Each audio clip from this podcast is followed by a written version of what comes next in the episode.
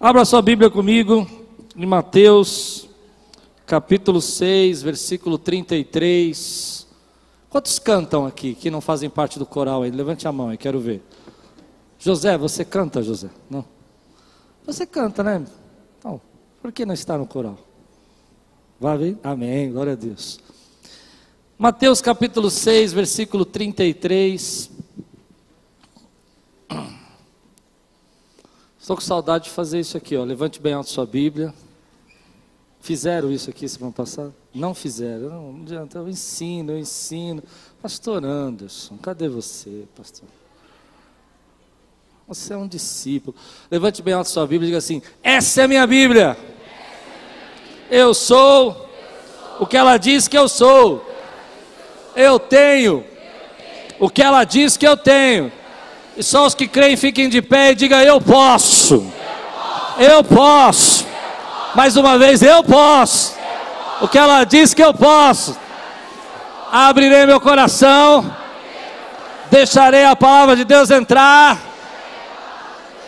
E nunca mais, nunca mais serei o mesmo. Aleluia! Glória a Deus. Mateus. Ah, eu esqueci de dar três avisos aqui.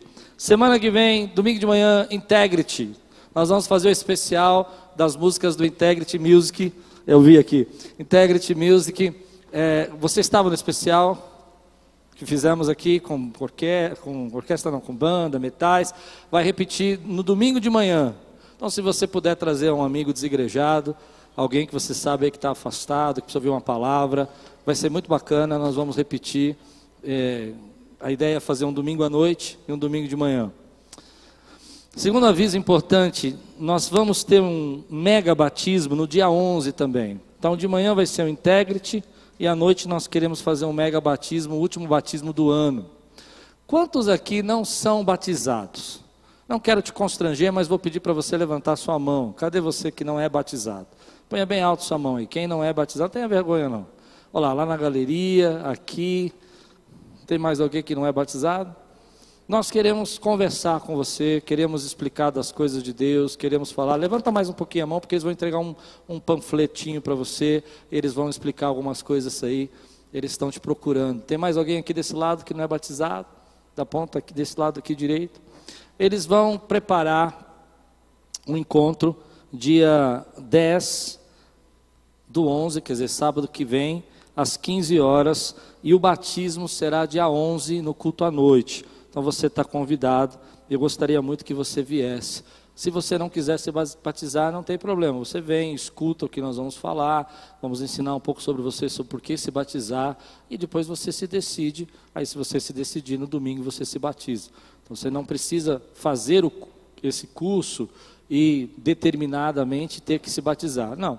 Você vai decidir o Espírito Santo vai tocar você, é Ele que vai declarar que você precisa se batizar. Amém? Então esperamos você aqui no sábado, em nome de Jesus. Oi? Ah, é. Cadê a Rose? A Rose está aí. A Rose foi, ganhou um prêmio ontem da primeira mulher brasileira, é isso, Rose? Campeã mundial de boxe. Fica de pé. Parabéns. Parabéns, querido. Você conhece a história dela? Uma amiga, a Olinda, convidou ela para vir à igreja, não é isso, Rose? No dia do Thales Roberto, ela veio, estava em depressão, não é isso, Rose? Síndrome do pânico, também. E Deus transformou a vida dela, e ela é campeã mundial de boxe. Então vale a pena você fazer um convite, convidar alguém, amém? Você sabe que a, a, a Lupe é sua fã, né? Então ela te segue e tudo, muito legal. Bacana. É, a Lupe de noite, ontem à noite nós estávamos indo dormir, horário de verão, estava mudando. Ela, Lupe, ah, a Rose ganhou um prêmio! Eu, que é isso? Quem trouxe a Rose para essa cama aqui? Ninguém me avisou. Sai daí!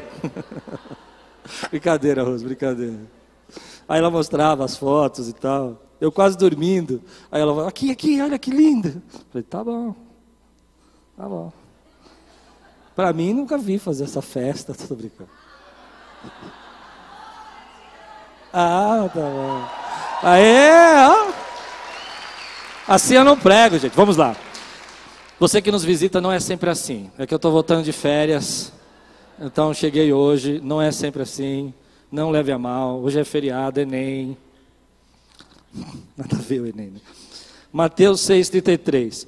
Busquem, pois, em primeiro lugar o reino de Deus e a sua justiça, e todas essas coisas serão acrescentadas a vocês.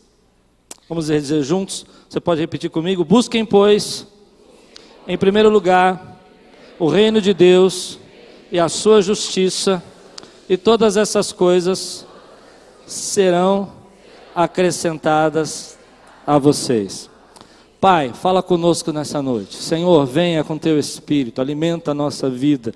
Traz, Senhor, aquilo que nós precisamos ouvir, aquilo que é nossa necessidade hoje. Em nome de Jesus. Amém. Esses dias que nós estávamos viajando, eu fiquei com essa palavra no coração. Busque, busque, busque, busque. E veio no meu coração a pergunta do que você está buscando. Se você sair por aí, olhar para as redes sociais, procurar conversar cinco minutos com as pessoas, você vai perceber que todo mundo aqui está buscando alguma coisa. Está buscando, é, às vezes, sucesso, às vezes, vida financeira, solução para o seu casamento, melhora na sua vida profissional, crescimento. Mas uma pergunta inteligente que você deve, deve se fazer de vez em quando, muito inteligente, você deve parar algumas vezes e, e se perguntar: é o que, que você está buscando agora? hoje, nesse momento na tua vida? Qual que é a sua busca? Qual que é a sua ansiedade, aquilo que faz você se preocupar, sair, acordar e você deseja que aconteça? Porque é interessante que aquilo que você busca, aquilo que você está buscando, se torna aquilo que os teus olhos ficam impregnados. Quando você está buscando alguma coisa para a sua vida, e você quer ver uma melhora em alguma área, um crescimento, tudo que você quer ouvir, tudo que você quer ver, tudo que você quer que as pessoas tratem com você tem a ver com essa busca. Se você está buscando saúde, por exemplo, você pode perceber que você fica procurando matéria sobre saúde. Se você tem aquelas neuras de se emagrecer, aparece aquele negócio assim, emagrecimento instantâneo em 30 segundos, você já quer saber como é que faz, o que, que acontece, porque você está buscando. E aquilo que você está buscando está chamando sua atenção. Mas a Bíblia está dizendo para nós que a gente tem que se preocupar em olhar e entender que a nossa vida tem as suas prioridades. E que Jesus veio organizar essas prioridades, ele veio colocar essas prioridades no lugar certo. Ele veio mostrar para nós, querido, que eh, nós sempre podemos nos ocupar demais, estamos tão ocupados que nós não vamos ter tempo para Deus. Não é de hoje, por exemplo, que o ser humano está buscando. É interessante que Dois mil anos atrás, Jesus está contando uma parábola e ele diz sobre um banquete. Ele diz: Olha, é as bodas e elas convidamos as pessoas, mas elas estavam ocupadas. Elas estavam fazendo muitas coisas, elas estavam cheias de ocupação. E quando eu vejo a nossa vida hoje, eu vejo isso. Eu vejo um ser humano arrastado, ocupado, cheio de preocupações, cheios de pressões. Você precisa buscar felicidade, você precisa buscar crescimento profissional, você precisa buscar a saúde da sua família. Eu não sei se você entende o que eu estou querendo pregar, mas é, é a realidade que eu vejo do ser humano. Ele está aqui e ele está pensando pastor, prega alguma coisa, fala alguma coisa, porque eu estou precisando ouvir a respeito da minha busca. Mas Jesus vem e ele começa a contar uma, uma história, ele começa a dizer: olha, não andeis ansiosos por coisa alguma, não fique ansioso por essas preocupações do que haver de comer, o que haver de vestir, não fique preocupado, não fique buscando essas coisas. Ele diz: busque primeiro o reino de Deus e ele vai colocando isso numa ordem. Ele vai dizendo: olha, essas coisas que você está tão ansioso, essas coisas que você está se preocupando tanto, essas coisas que estão tirando a tua paz, é uma inversão de valores. Coloque o reino primeiro, em primeiro lugar. Coloque o reino primeiro. Coloque o reino primeiro. E o Pai, Deus, o nosso Senhor. Mas se você olhar, o mundo está ao contrário. Ele está dizendo: não, eu preciso buscar sucesso, eu preciso buscar minha família. Pastor, o senhor não sabe, eu tenho que pagar minhas contas, eu sei. Mas não sou eu que estou dizendo para você. Quem está dizendo é Jesus. Ele está dizendo para você: ei, espera um pouquinho. Se você quiser viver realmente com sabedoria, se você quiser organizar a sua prioridade, coloque o reino em primeiro lugar. E as demais, e essas coisas, é interessante que tem um conflito aqui. Alguns usam a palavra as demais coisas e, e não é, é, essas coisas. E que coisas que eles estão falando? Eles estão falando essas coisas. O que? O que você tem a ver de comer, o que você tem que vestir, as preocupações que você tem dessa vida. O Pai. Eu gosto disso. O Pai vai acrescentar e vai trazer na tua vida. E aí vem no meu coração uma coisa que eu acredito muito. Se você acredita, eu quero que você participe da mensagem hoje, amém? Porque eu quero saber quantos creem que eu creio aqui. Eu creio muito no que eu vou dizer para você. Quando você está vivendo uma vida atolada, cheia de ocupações, cheia de preocupações, essas coisas começam a te afastar do grande propósito de Deus para você. Você começa a se esfriar. Você começa a dizer: eu preciso resolver meus problemas, eu preciso dar um jeito no meu casamento, eu preciso dar um jeito na minha família, eu preciso não ter mais tempo para cuidar das coisas de Deus, eu não tenho tempo para colocar o reino de Deus em primeiro lugar. Nessa hora, você se afasta do teu propósito, se afasta do que Deus queria construir na tua vida, e aquilo que você achou que ia resolver virou uma complicação maior. Jesus está dizendo para você, filho, preste atenção. Busque o reino de Deus. Busque o reino de Deus dentro da sua casa. Busque o reino de Deus dentro da sua família. Busque o reino de Deus para os seus filhos. Busque o reino de Deus. E Deus sabe que você precisa de todas essas coisas. Eu vejo hoje esse excesso de ocupação e como as pessoas estão esfriando a sua vida espiritual. Elas estão muito ocupadas, estão muito sobrecarregadas elas estão dizendo para si mesmas: olha, eu preciso resolver o meu problema, mas talvez, talvez, a sua vida esteja mais complicada porque você está se afastando de Deus do que se você estivesse buscando a Deus. Tem uma coisa que eu digo para mim mesmo. Eu, tô, eu digo isso para mim mesmo, espero que você diga para você agora. Não espere se afastar de Deus e as coisas ficarem tudo bem. Não, você precisa dizer isso. Concorda com isso que eu disse? Não? não espere que você vai buscar tudo que você quiser e se afastar de Deus e vai ficar tudo bem. Eu não acredito nisso. Eu digo às vezes para mim, Klaus, preste atenção. Não espere que você vai viver e vai fazer tudo o que você achar que tem que fazer e vai se esfriar o coração e vai ficar tudo bem. Vai ter uma hora que as coisas começam a cobrar você. O seu distanciamento, sua frieza, a maneira como você vive espiritualmente, o jeito que você vai se afastando. E é interessante que a gente tem meios de fazer isso. A gente não faz isso de uma vez. É como se a gente olhasse e dissesse assim: Deus, o Senhor está demorando muito para me ajudar, o Senhor está demorando muito para resolver meu problema. Eu entreguei minha vida, o Senhor não fez o que eu esperava, então agora eu paro de. Eu acho, eu, eu costumo dizer, Cunha, que as pessoas começam assim, elas vão se esfriando, elas vão sentando mais para o fundo. Por isso que eu fiz essa aqui bancada, porque você não tem como sentar no fundo e sair. a não ser que você pule daí. É um mistério. Entende? porque você vai se esfriando. Você está ocupado demais, mas Deus quer falar com você. Você está ocupado demais, mas Deus quer usar você. Você está ocupado demais e preocupado demais, mas Deus tem um chamado para você. Deus olhou para você um dia e colocou no seu coração, como a gente diz aqui na Quírios, uma grande viagem. Então, querido, a palavra que Deus tem para mim e para você hoje Busque o reino de Deus. Busque o reino de Deus. O que você está buscando? O que está tomando lugar da sua vida que era do reino de Deus? Eu não quero falar de ninguém, mas a gente passa por fases na nossa vida e às vezes a gente começa a buscar saúde, esquece do reino, começa a buscar, eh, eu quero casar, eu preciso casar, eu esqueço do reino. E é interessante que a vida da gente é mais ou menos assim. Olha o que a, a Bíblia diz. Vamos ler juntos. Mateus, capítulo 22.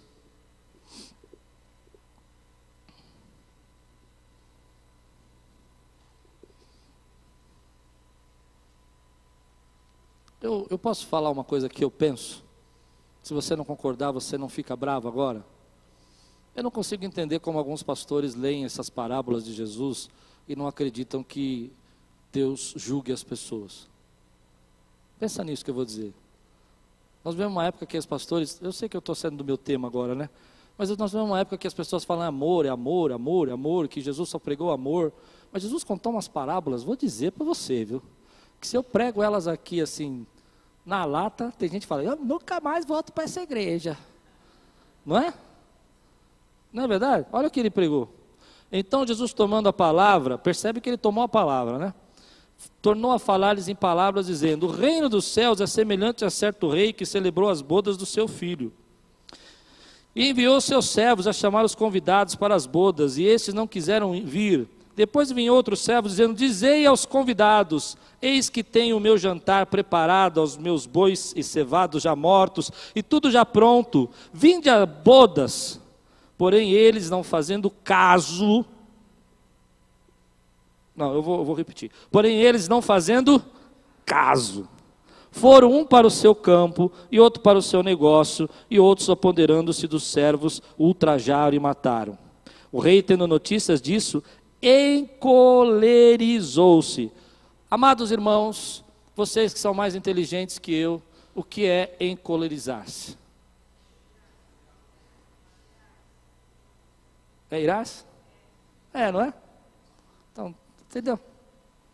Deu para entender? Bom, tudo bem. Não é o tema de hoje. Eu vou pregar um dia sobre isso, amém? E ultrajaram e mataram. E o rei Tenochtitlan encolarizou-se e enviando seus exércitos destruiu aqueles homicidas e incendiou sua cidade. Quem é o rei nessa parábola? Quem é o rei na parábola? Quem é o rei na parábola? É Deus. Mas Deus incendiou a cidade. Forte isso, né, irmão? Bom, você vai entender o que Jesus quer ensinar para nós e incendiou a cidade. Então disse aos servos: As bodas, na verdade, estão preparadas, mas os convidados não eram dignos. E depois as saídas dos caminhos, e convidai para as bodas a todos os que encontrardes. E os servos, saindo pelos caminhos, ajuntaram todos quantos encontraram, tanto os maus como bons. E a festa nupcial ficou cheia de convidados. Esses somos nós. Esses somos nós. Deus saiu pelo caminho, encontrou um monte de ex, alguma coisa, não é? Trouxe para as bodas. Quem faz parte dessas bodas, dá um glória a Deus aqui, querido. somos nós, somos nós. E aí diz aqui, ah, a festa nupcial ficou cheia de convidados. E o rei, entrando para ver os convidados, viu ali um homem que não estava trajando com vestes, trajado com vestes nupcial. Você entende isso? Não estava vestido de acordo com a santidade de Deus, de acordo com os propósitos de Deus, de acordo com os desígnios de Deus, não estava preparado para a festa. Foi convidado para a festa, mas não se organizou para a festa, não se arrumou para a festa, não vestiu-se para a festa. Forte, né? Eu não preguei nada aqui, eu só estou lendo. Aí diz aqui: ah, ficou cheia de convidados. O rei, entrando para ver os convidados, viu ali um homem que não estava trajado com, com veste nupcial e disse-lhes: Amigo, como entraste aqui não tendo veste nupcial? E ele emudeceu, disse então o rei aos servos: Amarrai-o de pés e mãos e levai-o e lançai-o nas trevas exteriores. Ali haverá pranto e ranger de dentes, porque muitos são chamados, mas poucos.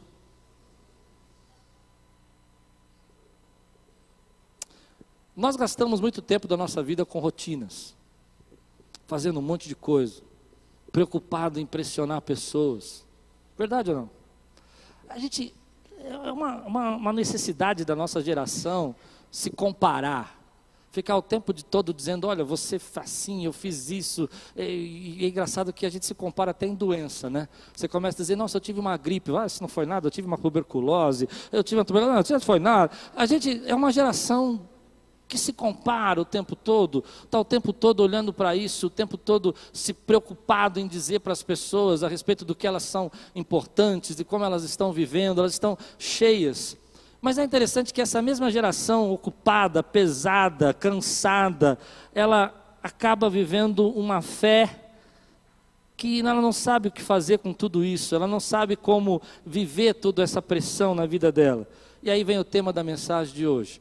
As pessoas começam a desistir de Deus. Desistir de Deus. Você conhece alguém que já desistiu de Deus? Eu estou muito preocupado com a nossa fé hoje. Como é que a gente desiste de Deus? Eu, eu já desisti de Deus. Eu, eu pareço que não, mas eu já desisti. Eu desisti. Eu desisti assim. Eu ia na igreja, porque eu tinha medo de ir para o inferno. Então eu ficava pensando, se eu vou na igreja, pelo menos, quem sabe, Deus dá uma. Entende? Dá uma aliviada. E eu ia na igreja, meu irmão pregava, eu sentava na galeria, cansado, e eu ficava, eu chegava 15 minutos atrasado, porque era uma estratégia para as pessoas não me cumprimentarem. Entendeu? Então já chegava 15 minutos atrasado, subia para a galeria, não era uma galeria assim tão grande, era pequena, a gente subia, ficava escondido lá. 15 minutos, quando meu irmão começava a cantar aquele hino final, né, que cantava como cantava, que a graça do eu Como é que eu fazia? Vazava, ele que falou, não fui eu, irmão. Sai. E tudo aquilo era um jeito de, de distanciar, de desistir de Deus. E por que, que você desiste de Deus? Você desiste de Deus porque você acha que Deus não está respondendo a tua vida tão rapidamente? Você desiste de Deus porque Ele não te deu um carro novo? Ou porque seu amigo é, foi viajar para Disney e você não foi? Nada, nada. E você começa a achar que Deus não está te atendendo da maneira como Ele deveria te atender. Não é? Mas eu quero dizer para você, querido, não desista de Deus. Não desista de Deus. Coloque Deus em primeiro lugar na tua vida. Não coloque as coisas em primeiro lugar, não coloque os bens, tudo isso passa, tudo isso acaba. Você compra um carro novo, depois de três anos ele já está tudo enferrujado. Você fica preocupado com as viagens que as pessoas fazem, você não percebe que Deus está te dando saúde para viver, está te dando graça para viver, porque você está tão ocupado e tão preocupado que você está desistindo do que Deus tem para fazer na tua vida. Hoje eu quero pregar para pessoas que estão aqui na igreja mas que estão esfriando, estão desistindo de Deus. Estão dizendo: Olha, eu estou buscando, mas eu acho que Deus não está me respondendo. Eu estou buscando, mas eu acho que Deus está demorando muito. Eu estou buscando, mas eu acho que Deus não está fazendo aquilo que eu acredito que Ele deveria fazer. Deixa eu dizer uma coisa para você, querido. Não se trata do seu reino, se trata do reino dele. Quem pode dizer glória a Deus por isso, querido? Não se trata do meu reino, se trata do reino dele. E por mais que você ache insignificante ou pequeno do que ele te deu para fazer, eu quero dizer para você que um dia você vai chegar lá na glória, vai estar nas mansões celestiais. Quem crê nisso? Eu gosto da velha escola, meu irmão. Eu gosto da velha escola que a gente vinha domingo de manhã e domingo à noite para adorar a Deus. Sabe a velha escola que põe a Bíblia embaixo do braço, ela ficava até meio suadinha no ônibus lotado, lembra disso? Você põe a Bíblia, não é assim? Amassadinha assim, e as pessoas tinham que saber que você é crente. Você gosta dessa velha escola? Eu gosto da velha escola, meu irmão, aquela escola que diz assim: quão amáveis são os teus tabernáculos. Quantos creem nisso, querido? Ah, meu irmão, como é gostoso estar na casa de Deus. Você gosta dessa velha escola? Aquela escola que diz assim: um dia nos teus átrios vale mais do que mil.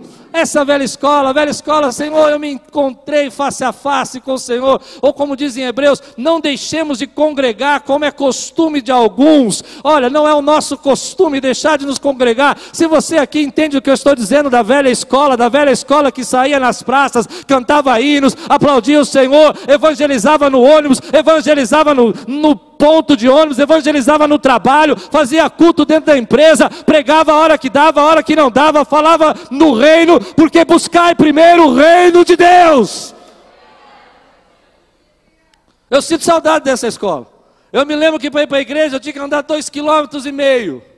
Ia feliz, feliz, passando nas casas. A gente saía, quem conhece a Lapa vai entender. Eu morava na rua Ungra, descia, subia aquela ladeirona da rua Tito enorme, subia, passava no primeira casa de um irmão da igreja, batia a palma, ele saía, nós continuávamos andando, entrava na Duílio, pegava mais, descia para Coriolano, pegava mais uma irmã, andava, pegava a pé.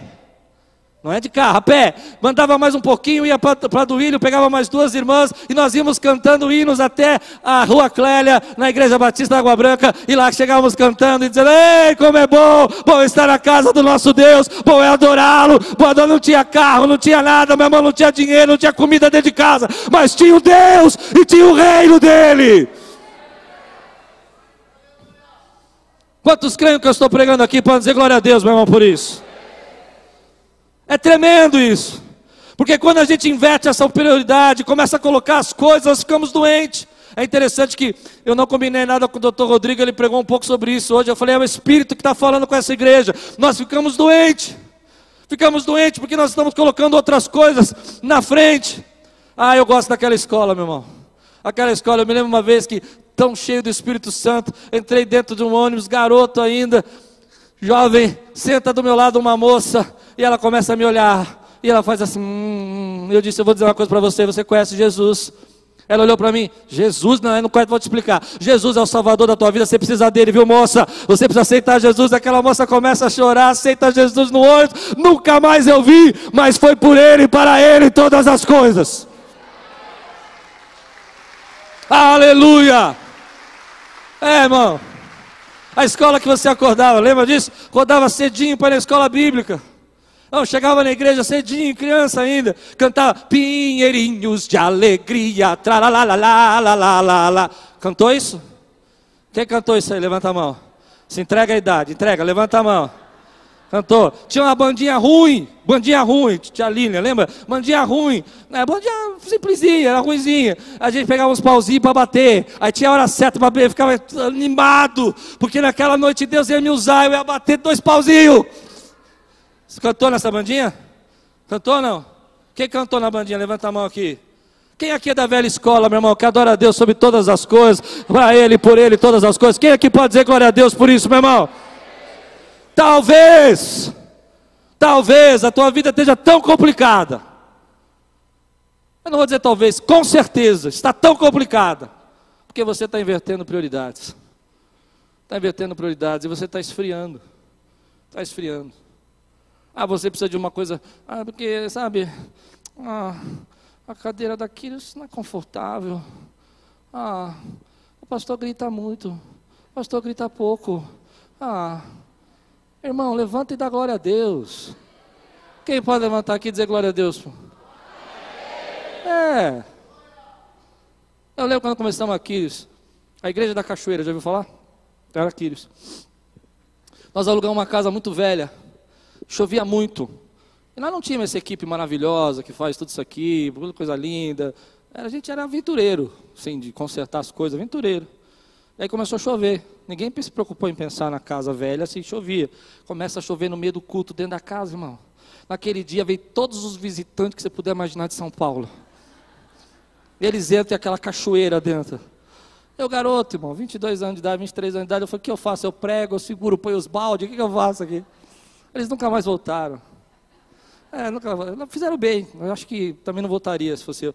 Mas, deixa eu dizer, tinha uma cachoeira, tinha. Não era essa cachoeira aqui da frente, não, era cachoeira mesmo. Mas sabe o que tinha?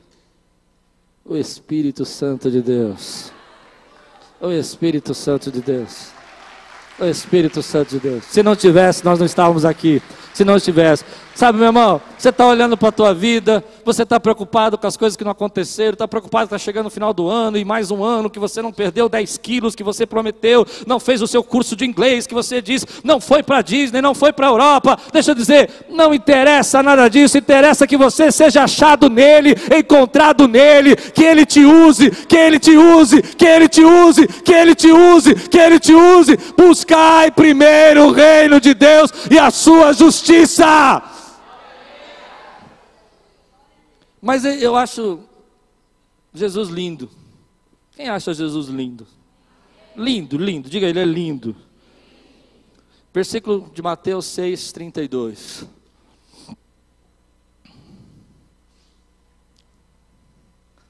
Tem uma, uma vertente teológica agora, eu não gosto de me envolver em conflitos teológicos, mas eu tenho sentido o Espírito Santo me incomodar sobre isso. Que tudo que você lê na Bíblia, eles falam assim: isso é sujeito à interpretação. Então, assim, você lê um versículo claro lá que está escrito assim: e Jesus falou que há lugar de ranger de dores. Isso é sujeito à interpretação. Entende? Eu acho que tem que parar com isso aí. Lê o que está escrito, recebe o que está escrito, aceita o que está escrito e se converte com o que está escrito e, e, e, pronto. Amém? Quem concorda com isso que estou dizendo? Aí você lê um versículo desse aqui. Olha o que Jesus disse. Pois os pagãos é que correm atrás dessas coisas. O que é pagão? Não, pagão não é quem não foi batizado na igreja católica.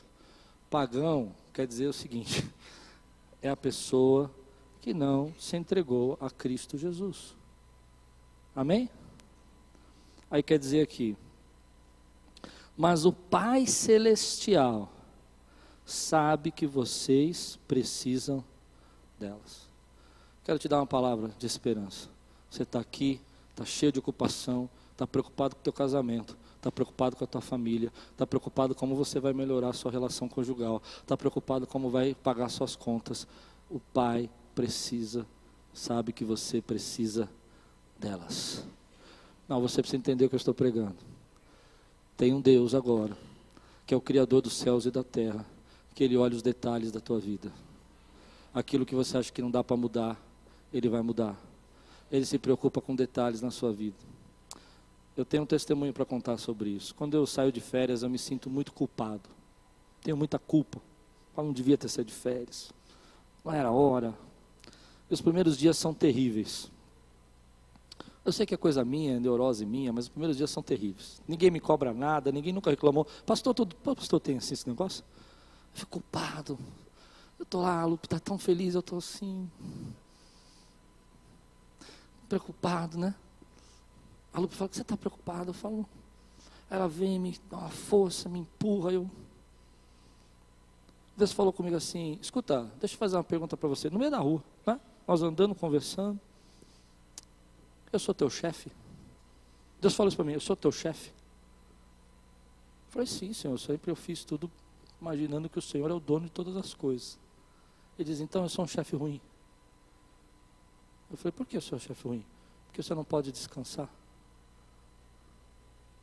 Eu sou um chefe pior do que os chefes piores que você conhece. E aí Deus me deu uma palavra interessante. Deus olha as suas necessidades nos detalhes. Hoje você está aqui, está sentado, tem coisa que você conversa e até se abre com algumas pessoas, mas se você entender o que eu vou dizer agora, tem coisas que você não contou para ninguém. Tem coisas que você diz, olha, não toma dificuldade, nós estamos passando um probleminha, não é assim? Mas tem coisa que você fala, olha, eu não posso falar isso para ninguém. Pois bem, eu creio nisso. Deus está olhando essas coisas agora. Está dizendo, olha, você está colocando o meu reino em primeiro lugar. Eu sei do que você precisa. Já dei ordem aos meus anjos. Já enviei os meus anjos já abri a porta que você não consegue abrir. Você está tão ocupado e está tão preocupado, mas eu já comecei a fazer os milagres que você não pode imaginar. Se você entender aqui, ó, eu vou ler de novo. Mas o Pai Celestial sabe que vocês precisam delas. O Pai Celestial, querido, sabe que você precisa de um carro para se transportar. Sabe disso? Você acredita nisso que eu estou pregando aqui, meu irmão? Ele sabe. Eu não estou dizendo que ele vai precisar te dar o maior carro de São Paulo, não. Mas ele sabe que você precisa de um bom carro. Você crê no que eu estou dizendo, não? Ele sabe que, por exemplo, a sua filha precisa de uma escola. Quantos creem nisso? Eu, eu, me lembro que quando eu saí do meu trabalho e eu não tinha condição de pagar uma boa escola para minhas filhas, nós fomos uma escola e não conhecíamos ninguém lá, era perto de casa. Eu não, não sei porquê, não me lembro. Sei que minhas crianças eram pequenas, elas precisavam estudar. E o pai sabia que eu precisava de uma boa escola para minhas filhas. Você crê nisso? E aí, quando nós chegamos lá, a diretora da escola olhou para nós e falou assim: Eu quero dar 50% de bolsa para suas filhas. Os pais sabem que você precisa. Mas por que isso não acontece sempre? Porque eu acho que a gente inverte prioridade. Começa a demorar um pouquinho, entendeu? E a gente fala: não, não, não Deus está demorando, deixa que eu tudo, deixa que eu resolvo. E Deus estava mandando a resposta para você. Essa noite, se você tiver que guardar uma coisa na sua mente, o Pai sabe do que você está precisando agora. Agora. Às vezes você acha que está precisando de um carro, e o Pai sabe que você está precisando de saúde, então Ele vai tirar o carro para você andar. Não, agora quer ver se você vai receber essa palavra que eu disse. É verdade ou não é? Amém? Às vezes você acha que está precisando de uma casa nova. E o pai fala que você precisa de uma casa menor para você ficar junto. Para não ter onde você se esconder. Lembra daquela pregação? Você não se esconde mais. Casa grande você se esconde. Um vai para cima, tu vai para baixo. Quando está na cozinha, tu vai para. Não é assim? Se tem sótão, então. Deus fala: Não, vou tirar você daí, vou te colocar num lugar bem apertadinho. Para você olhar assim. Né? Como diz aquele né? numa cama pequena, a gente se ajeita, né? Tem um hino assim, não tem? Não tem? E aí você, você começa a entender que você tem um pai, querido, que sabe o que você precisa, que ele te trouxe aqui, hoje, para dizer para você: não se ocupe tanto, não se ocupe demais, vai acontecer no tempo que eu determinei na tua vida. Você está tão preocupado e não está deixando eu trabalhar. Eu sei do que você precisa. Eu sei do que você precisa. Eu sei das suas necessidades mais íntimas. Eu sei da sua solidão, eu sei do seu medo, eu sei do seu pânico, eu sei das suas preocupações, eu sei da sua insegurança, eu sei do que você precisa. É Deus falando isso para você. Você acha que eu não sei, mas eu sei. Eu sei como está seu casamento, eu sei como está sua família, eu sei como estão tá seus filhos, eu sei como você está preocupado com essa criança. Deus sabe. Eu sei como você quer dar uma boa escola, eu sei como você quer dar um bom ensino, eu sei que você não pode contar com ninguém, eu sei que você não tem ninguém que você possa socorrer, que você possa pedir uma ajuda. Se você cair, não vai ter ninguém para pagar as tuas contas. Ele sabe, mas ele cuida, ele sabe que você precisa delas. Meu irmão, eu creio muito no que eu estou pregando para você. Busque o reino de Deus, Ele sabe o que você precisa. E aí você fica preocupado porque não aconteceu, você fica preocupado porque as coisas não estão na sua, no seu time, no seu tempo. E Deus está dizendo: calma, eu sei a hora, eu sei o momento, eu sei o dia, eu sei o exato momento que eu vou cumprir todas as minhas promessas na tua vida. Eu sei do que você precisa.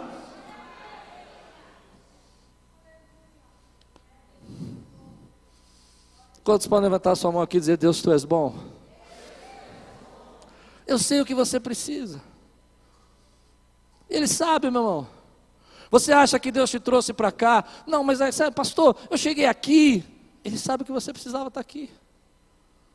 Você crê nisso? Aí você fala, não, mas, mas sabe, ele sabe que você precisava.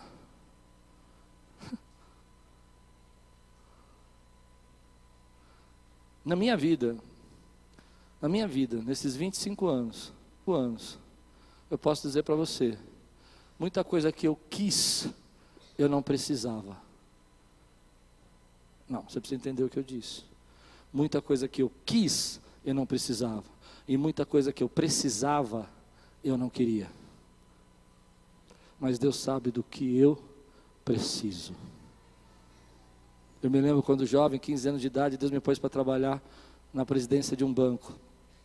E eu tinha uma chefe, Dona Rosângela. Dona Rosângela era uma mulher terrível. Uma mulher terrível. ela, ela tinha a sagacidade. Né? Eu ficava numa sala e ela em outra. E nós tínhamos um interfone. Ela tocava o interfone. Ela me, me Não vou falar o apelido que eu tinha, porque é ridículo o apelido, mas ela me chamava por apelido. Ah, é, vem aqui. Aí eu levantava. Ia até a sala dela olhava para ela, dona Rosângela olhava para mim e falava assim: O que você está fazendo aqui? Acabou de me ligar? Dizia, eu não te chamei? Vai sentar. Aí eu ia sentar. Chegava lá para sentar. Não, é ri, ri que era você, irmão. Ri, é. Sentava lá. A dona Rosângela ligava de novo, interfone, luzinha pitava. Eu pegava, pois não, dona Rosângela. Não vou falar apelido. Nhenhenhê, vem aqui.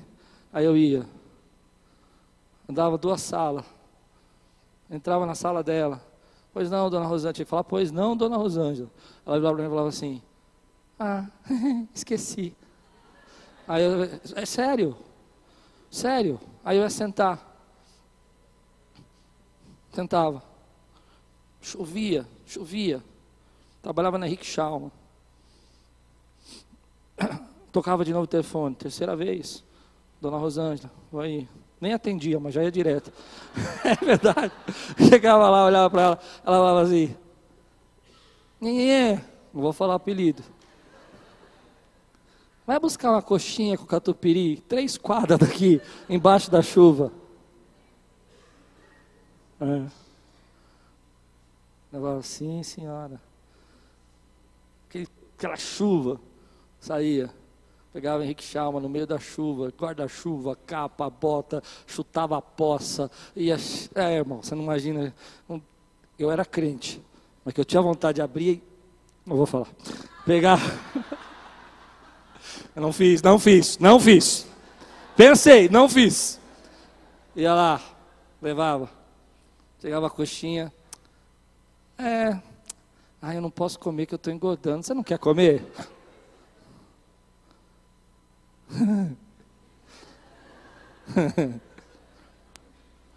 Mas eu precisava da dona Rosângela. Eu precisava dela.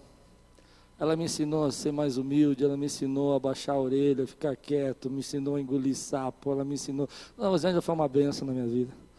Uma benção. Uma benção.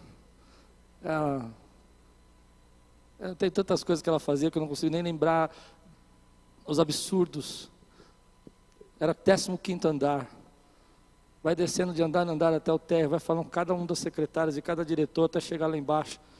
Tipo coisas assim. Amanhã você vai almoçar no restaurante tal? Deu para dizer? Mas eu precisava dela. Quando eu lembro dela, eu lembro que ela me ensinou uma coisa eu era um garoto, querido, que você não tem noção. Como disse o doutor Rodrigo, é filho de crente, nascido na igreja. Né? Essas coisas que ele conta de botar fogo na igreja, eu nunca fiz. Eu só jogava umas bombinhas, umas coisas assim, mas era mais light. Mas ela me ensinou muita coisa. E você está passando numa situação na tua vida que você acha que não precisa, mas você precisa dela. Você precisa às vezes desse chefe, você precisa às vezes desse momento no seu casamento para você se encontrar para você saber o que você está buscando. Às vezes você precisa ficar um pouquinho sem dinheiro, porque você estava confiando demais no dinheiro, para você entender que é Deus quem supre as suas necessidades. Você pediu para aumentar a tua fé, Deus tirou teu trabalho. Mas o que, que tem a ver? É porque agora você sabe que Ele que sustenta você. Você queria um grande, uma grande família, e Deus falou: casa comigo primeiro. Hum, casa comigo primeiro, não é assim? Aí Deus falou: tá bom, então você vai casar comigo primeiro, porque eu quero te ensinar a ser uma boa esposa, um bom marido. Ele sabe o que você precisa. Deus, lá no céu, através do Espírito Santo que habita dentro de você, agora está dizendo para você assim: ei, isso que você está passando, eu sei o que você precisa, e sei como você vai vencer, e sei como eu vou resolver, porque eu sou um Deus que cuido dos detalhes da tua vida. Cuido dos detalhes da tua vida. Se você crê, dá um grande glória a Deus aqui, meu irmão. Eu quero que você levante sua mão bem alta aqui e diga assim: Ele sabe o que eu preciso. Ele sabe o que eu preciso. Então descansa, meu irmão. O que você está buscando? O que você está buscando agora? Descansa. Busca o reino. Busca a paz dele. É interessante que nós vivemos um tempo de tanta ansiedade, de tanto medo. Eu acho que a palavra medo não, não representa o que eu quero dizer, mas é como se nós estivéssemos tão inseguros que nós não conseguimos mais ser felizes. Quem entende o que eu estou dizendo? É tanta insegurança que você não consegue ser feliz. Milhões de pessoas hoje estão procurando aí um motivo para ser feliz. Elas estão dizendo assim: eu vou ser feliz quando eu trocar de casa, eu vou ser feliz quando eu comprar um carro, eu vou ser feliz quando eu fizer minha faculdade, eu vou ser feliz quando casar, eu vou ser feliz quando isso acontecer, eu vou feliz quando aquilo. Você não precisa de um motivo para ser feliz. Você está liberado. Seja feliz. Seja feliz com o que Deus já está fazendo na sua vida. O Pai sabe do que você precisa. Você não precisa esperar. Quantos entendem o que eu estou dizendo? Não, vou ser feliz quando a minha mulher fizer isso. Você não precisa disso. Eu estou liberando você. Amém? Seja feliz. Seja feliz com o que Deus te deu hoje, seja feliz com a sua família hoje, seja feliz com seus filhos hoje, seja feliz com o que Deus tem feito na tua vida hoje, seja feliz com o ministério que Deus te deu. Se você não pode se alegrar com o que Deus está te dando, se você está tão inseguro que você não consegue ser feliz, Deus precisa consertar isso em você. Se você está tão infeliz hoje, porque você está inseguro, está com medo e acha que tem que buscar sua felicidade, acha que tem que buscar sua alegria, você acha que tem que buscar o seu sucesso, acha que você precisa buscar o seu trabalho, você não consegue mais lidar com tudo isso. Deus tem uma palavra para você, querido. Ele precisa consertar isso em você. Você não precisa de nenhum motivo para estar tá feliz. Você foi encontrado nele, você está nele, você é nova criatura. Deus chamou você. Ah, como a gente, como é libertador. Você não pode ser livre enquanto você está preso a impressionar pessoas. Você não entendeu, né? Você não pode ser livre enquanto você está preocupado com o que os outros pensam.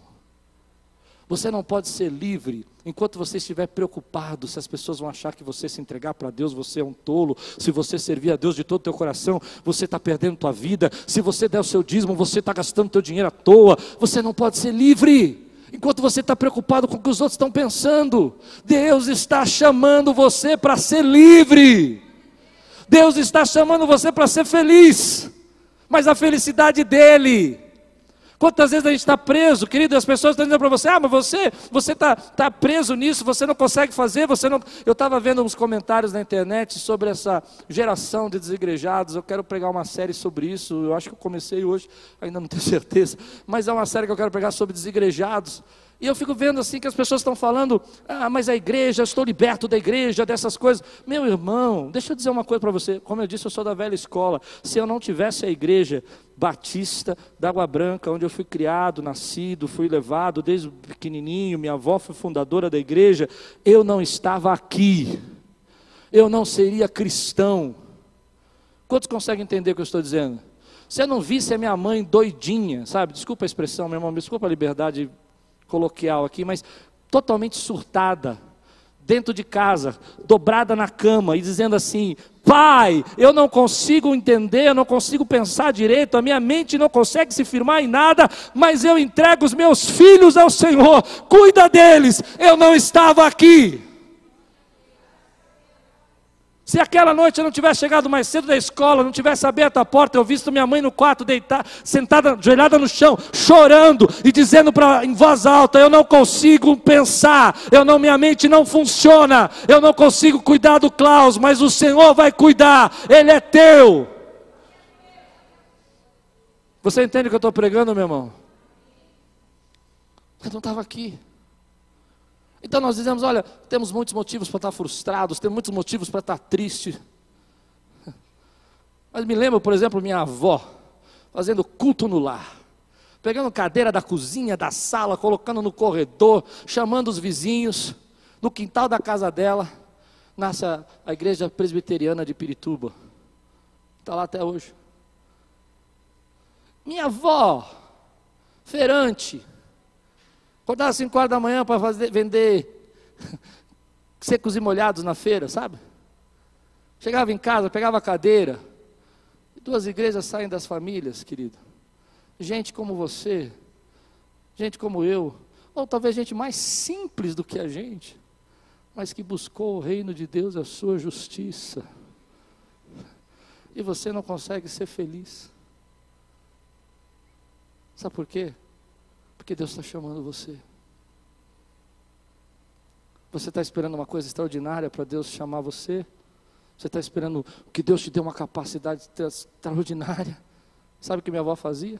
Pegava sua cadeira levava na cozinha, chamava as vizinhas e deixava os outros pregar. E as igrejas nasciam.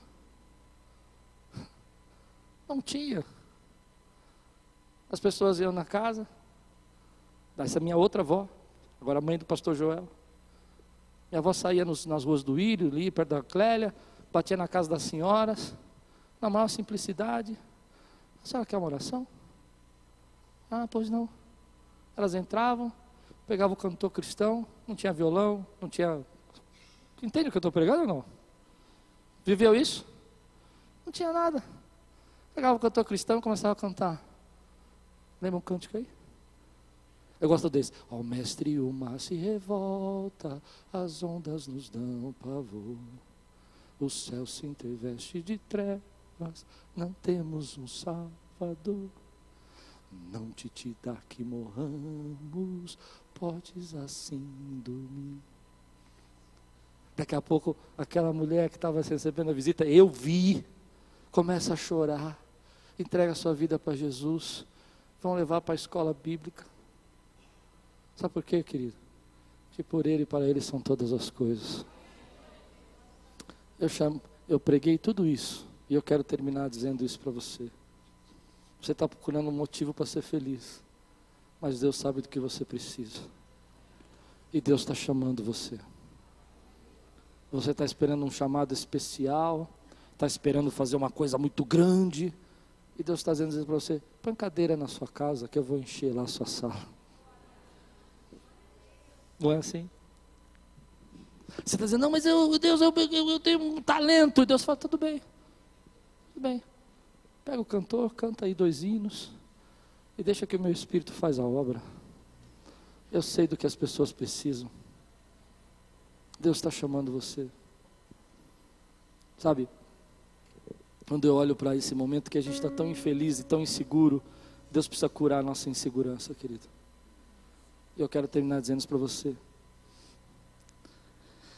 Você não é um tolo quando serve ao Senhor, você não é um tolo quando vem à igreja, você não é um tolo quando adora a Deus, você não é um tolo quando você sente a presença do Espírito Santo de Deus, você não é um tolo quando está doente e clama por cura, você não é um tolo quando está sozinho e fala, Pai, eu preciso de Ti, eu me sinto sozinho, você não é um tolo quando você dobra os seus braços, os seus joelhos, acorda, acorda de manhã e diz, Senhor, abençoe e consagra esse dia ao Senhor, você não é um tolo quando você pega o seu dízimo, a sua oferta, ou quando o Espírito Santo chega e toca no teu coração para você doar doar cinco reais para seu amigo de trabalho, você não é um tolo, é o Espírito Santo usando a tua vida. Você não é um tolo quando Deus te lembra alguém na madrugada e você pula da tua cama e perde meia hora do teu sono para orar por alguém. É Deus usando você, é Deus chamando você. Ah, mas pastor, as pessoas não vêm. Não importa se as pessoas vêm, importa que Deus está vendo, que você está buscando o reino dele, a sua justiça, meu irmão. Ah, você não é um tolo quando você levanta a tua mão no culto e você se quebranta e você chora e você adora e ele vem com o seu espírito e, e ele te batiza com o teu Espírito Santo, meu irmão.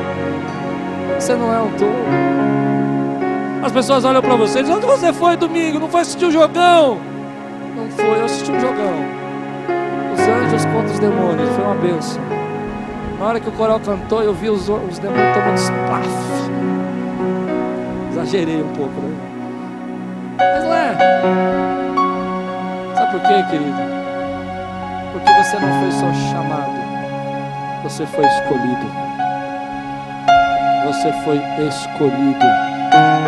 Jesus disse: Muitos são chamados, mas poucos são os escolhidos. Você é escolhido. Você é escolhido. Você é escolhido. Tem um preço maior? Tem. Passa por lutas, As pessoas acusam você. Ah, sim. As pessoas riem de você. Não ri, sim. Não importa. Eu sou escolhido.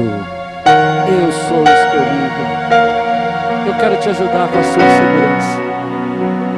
Eu preguei tudo isso só para dizer isso.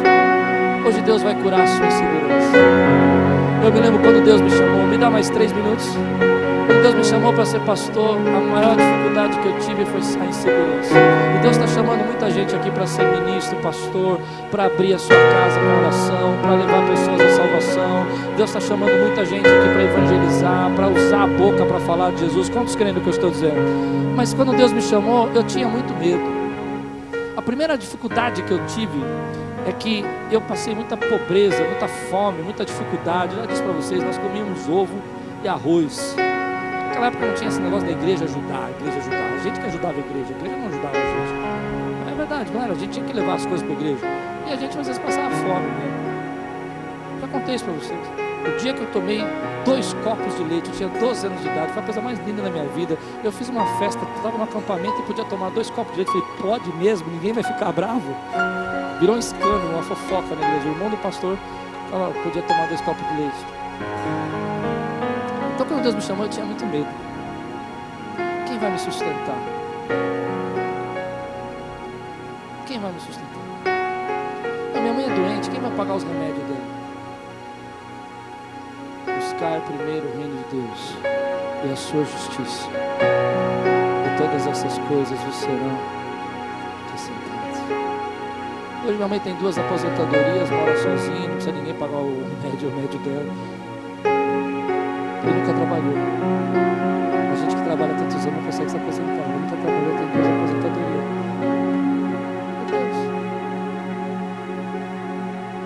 Por que, que você tem medo desse tempo?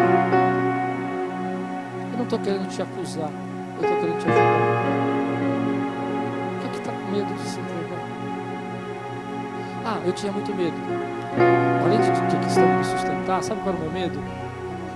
Cara muito assim, religioso. Ainda não sou, né?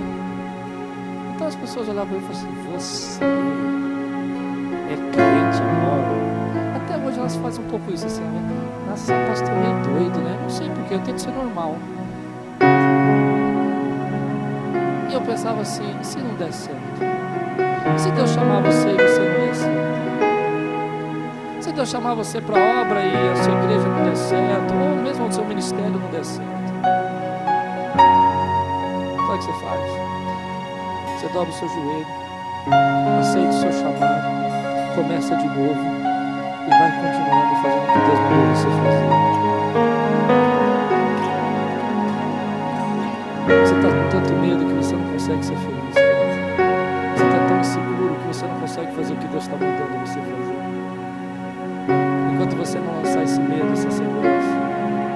Ah, eu tinha medo também. Imagina pagar aluguel. Pagar aluguel. Você, você, alguém paga aluguel aqui? Quem paga aluguel? É difícil pagar aluguel. Você não você paga 40 mil de aluguel. aí o pessoal ainda brinca comigo, um lugar morto. Mas eu vou dizer para você, Deus sabe o que eu preciso, Deus sabe o que você precisa. Acha que Deus não vai te sustentar, mas Deus vai te sustentar. Ele sabe se é o teu tempo de você estar integral, se você não estar integral, se é o teu tempo de você ser ungido, se não é o teu tempo de você ser ungido, se é o teu tempo das pessoas te reconhecerem.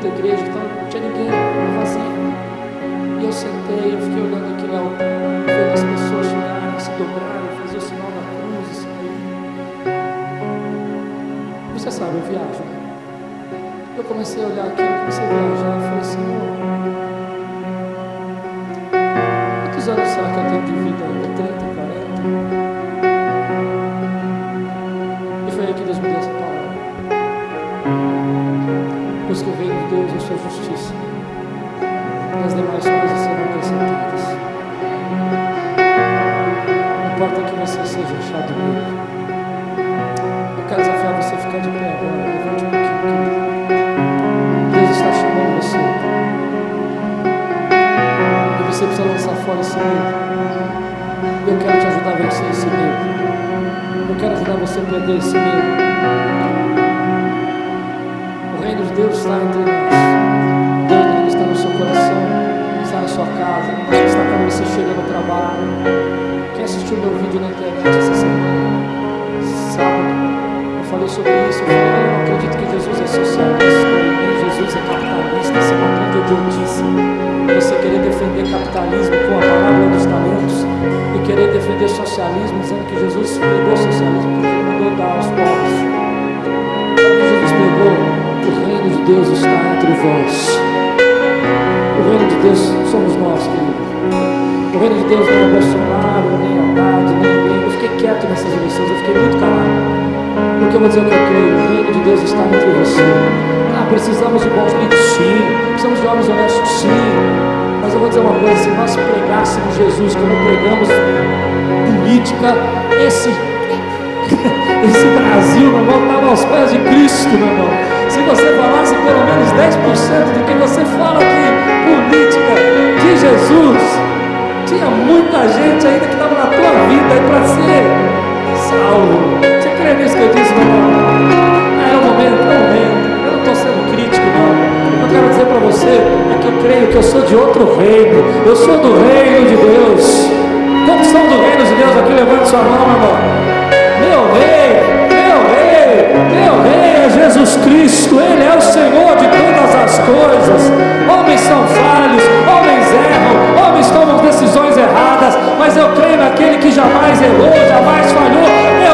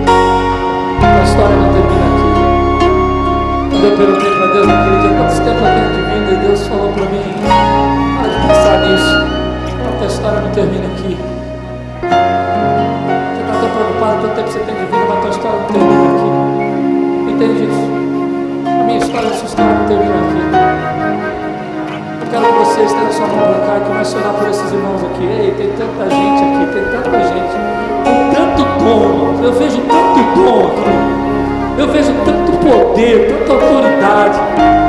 Eu vejo tanta gente aí mais capacitada que eu. E que Deus está dizendo aqui: Ei, eu vou levantar você. Eu vou levantar a sua família.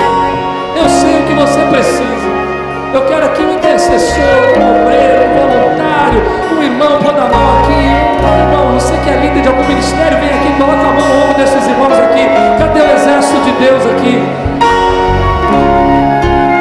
Abraça esses irmãos, sai do teu lugar, põe a mão sobre eles. Diga aí, nós estamos com você, nós vamos levantar essa coluna. Deus chamou a mim também.